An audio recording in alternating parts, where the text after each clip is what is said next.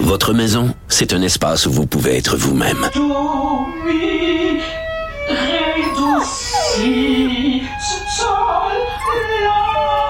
Elle mérite d'être bien protégée et vous méritez d'être bien accompagné. Trouvez la protection la mieux adaptée à votre maison avec Desjardins Assurance et obtenez une soumission en quelques clics sur desjardins.com.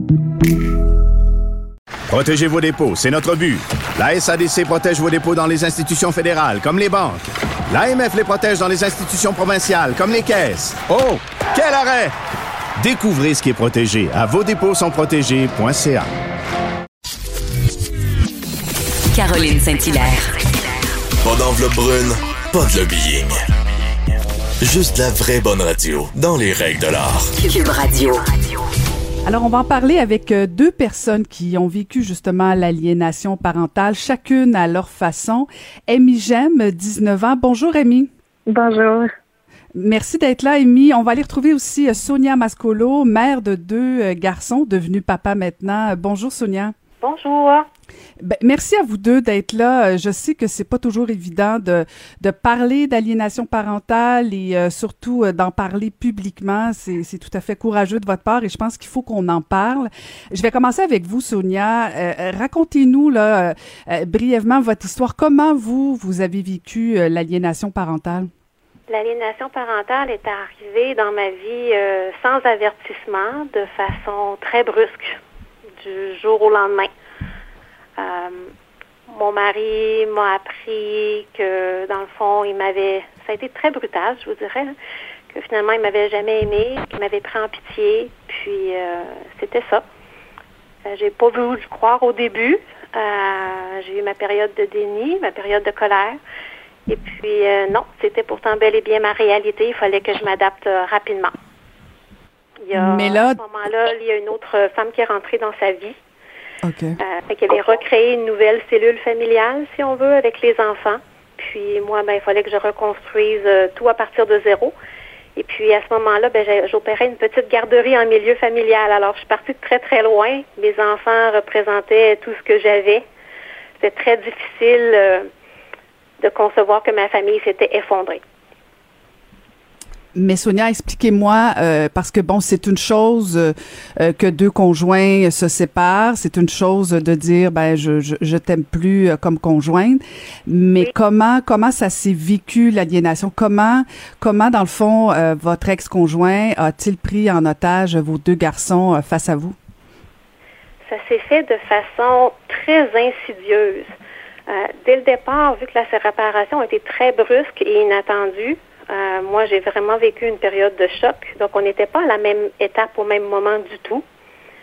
Euh, puis très rapidement, les enfants m'arrivaient avec euh, Ah, papa nous a présenté sa nouvelle amie, elle est super gentille, tu vas voir, tu vas l'aimer toi aussi.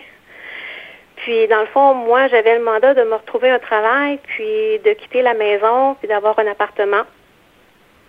Et puis le, les enfants devenaient de plus en plus turbulents. Les problèmes de comportement ont sorti très rapidement.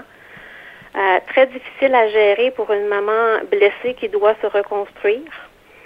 Et puis, ça a toujours évolué. À chaque fois que j'essayais d'aller euh, chercher de l'aide, je sentais très bien qu'on ne me comprenait pas. Je devenais rapidement très émotive aussi, euh, ce qui joue pas du tout à l'avantage des parents ciblés comme moi qui sont complètement désemparés.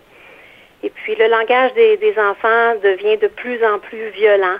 Euh, au point, genre, euh, les enfants me disaient, on le sait, nous autres, que tu veux mettre papa dans la rue. Puis, puis moi, ma dis, ben voyons donc, ben non, c'est pas ça. Puis tout de suite, j'embarquais dans la justification. J'ai tombé dans à peu près tous les pièges que l'aliénation parentale place sur notre chemin, tout simplement parce qu'on n'en parlait pas, on connaissait pas ça. Puis où est-ce que moi, ça m'a aidé? Je consultais un psychologue pour m'aider avec les problèmes de comportement des enfants c'est extrêmement difficile. Puis c'est lui qui, pour la première fois, m'a parlé de l'aliénation parentale. Puis là, j'ai lu un livre qu'il m'avait proposé. Et puis là, dans ma tête, ça fait Oh mon Dieu, OK, je suis pas folle, là. je suis pas folle. Ça porte un nom, ce qu'on vit là. Puis ça s'appelle l'aliénation parentale.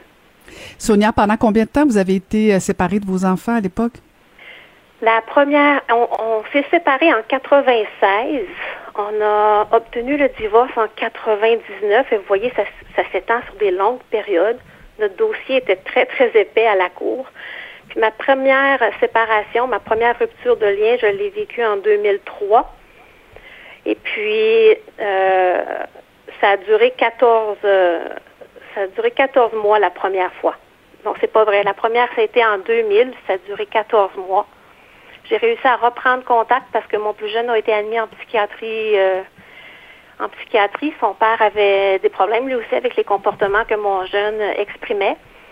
J'ai réussi à recréer le contact et puis après ça, tout a tombé en 2003. J'ai perdu contact avec mes deux enfants à ce moment-là. OK.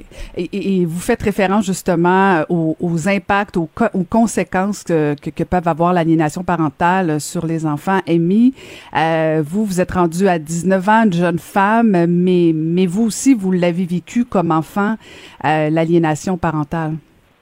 Euh, oui, dans le fond, euh, moi, ça a commencé très jeune. Euh, mon père a, toujours eu des propos d'immigrants pour ma mère. Il a toujours aimé me faire savoir que c'était une mauvaise mère, alors que c'était pas du tout vrai. Euh, il aimait aussi beaucoup euh, se victimiser.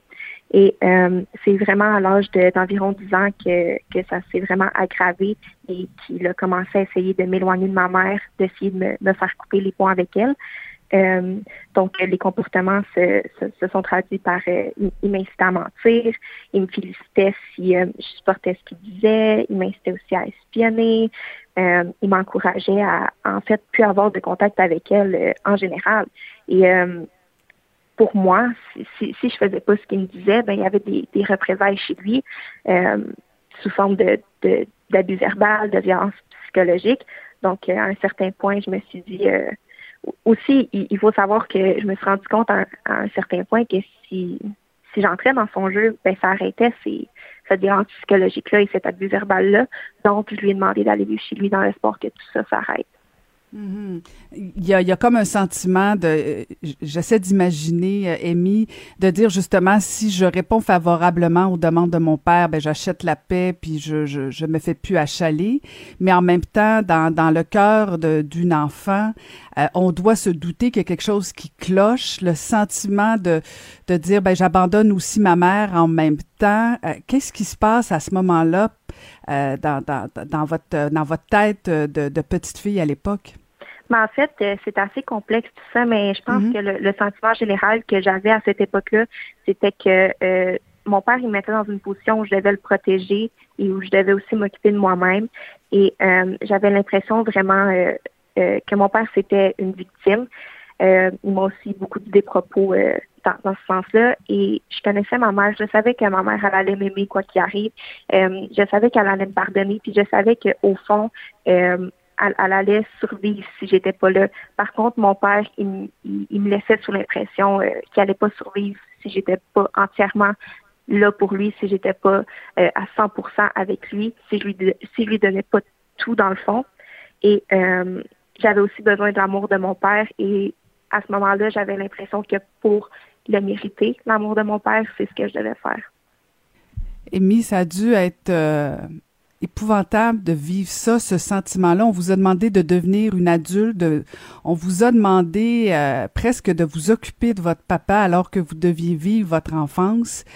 Euh, ça a été quoi les conséquences euh, sur euh, sur votre vie, sur vos comportements? Parce que bon, on parle de, de souvent les conséquences au niveau psychologique, même physique, chez des enfants qui vivent l'aliénation. Chez vous, ça s'est répercuté comment?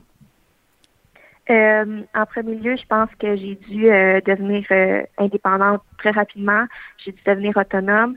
dans un certain sens, j'ai jamais été capable de, de, vivre mon enfance pleinement parce que j'ai l'impression que j'ai dû devenir une adulte beaucoup trop tôt. Et même aujourd'hui, à 19 ans, euh, j'ai beaucoup de difficultés dans ce sens-là dans ma vie sociale. J'ai l'impression que si j'ai pas de responsabilité, je suis vraiment euh, j'échoue dans le fond. Euh, sinon, outre ça, j'ai d'autres difficultés sociales, notamment à garder des amitiés. j'ai de la difficulté à montrer mes émotions en public. On, on, me dit souvent que je suis froide. On m'a même dit que je semblais ne pas avoir d'émotions du tout. Euh, j'ai de la difficulté à gérer mes émotions quand, quand je les laisse paraître. Euh, sinon, j'ai été diagnostiquée avec un trouble de la personnalité limite. J'ai des troubles anxieux, euh, donc obsessionnel compulsif. J'ai des troubles psychosomatiques, j'ai fait plusieurs dépressions dans, dans ma vie jusqu'à jusqu'à date. Euh, je fais aussi énormément d'anxiété, de l'insomnie, j'ai eu des troubles alimentaires. Euh, je vais en passer, je vais en passer quelques-uns là. Mm-hmm. De toute évidence, ça n'a pas été un parcours facile, Amy. Sonia, vous entendez euh, Amy parler. Vous avez vécu l'aliénation parentale. Vous disiez tantôt, bon, fin des années 90, années 2000. 20 ans plus tard, de toute évidence, il y a ça continue là. Je veux dire, on en parle encore, on le vit encore l'aliénation parentale. Euh, de toute évidence, Amy a pas eu non plus les ressources pour l'aider. Euh, en tout cas, ben pas au départ là. Par la suite, oui, je, je comprends. Euh, ça vous fait quoi d'entendre que, que 20 ans après ce que vous avez vécu, on n'a pas plus avancé au Québec? Je trouve ça extrêmement triste, extrêmement triste. Puis c'est pour ça aujourd'hui que c'est important pour moi de prendre la parole à ce sujet-là, pour que les gens essaient un peu comme moi d'arrêter d'avoir peur, parce qu'on est vraiment dans, de la peur intense pendant très longtemps. Euh, puis il faut en parler sans jugement, parce qu'il faut chercher à comprendre qu'est-ce qui se passe en arrière de ça, puis pas juger les gens qui, qui le vivent et qui le traversent c'est sûr qu'on fait peur puis qu'on dérange quand on raconte notre réalité parce que personne ne veut vivre ça, c'est clair. Mais c'est une réalité qui, coûte très, très cher à tout le monde. Nous, en, tant qu'êtres humains, ça nous change. Euh, ça change notre parcours, puis ça change le parcours de nos enfants, c'est pas rien. Euh, ça change aussi notre, lignée généalogique. Euh, tu sais, moi, aujourd'hui, je suis, je suis grand-maman, puis je la connais pas, ma petite fille. Puis je sais pas si ça va me connaître ou pas.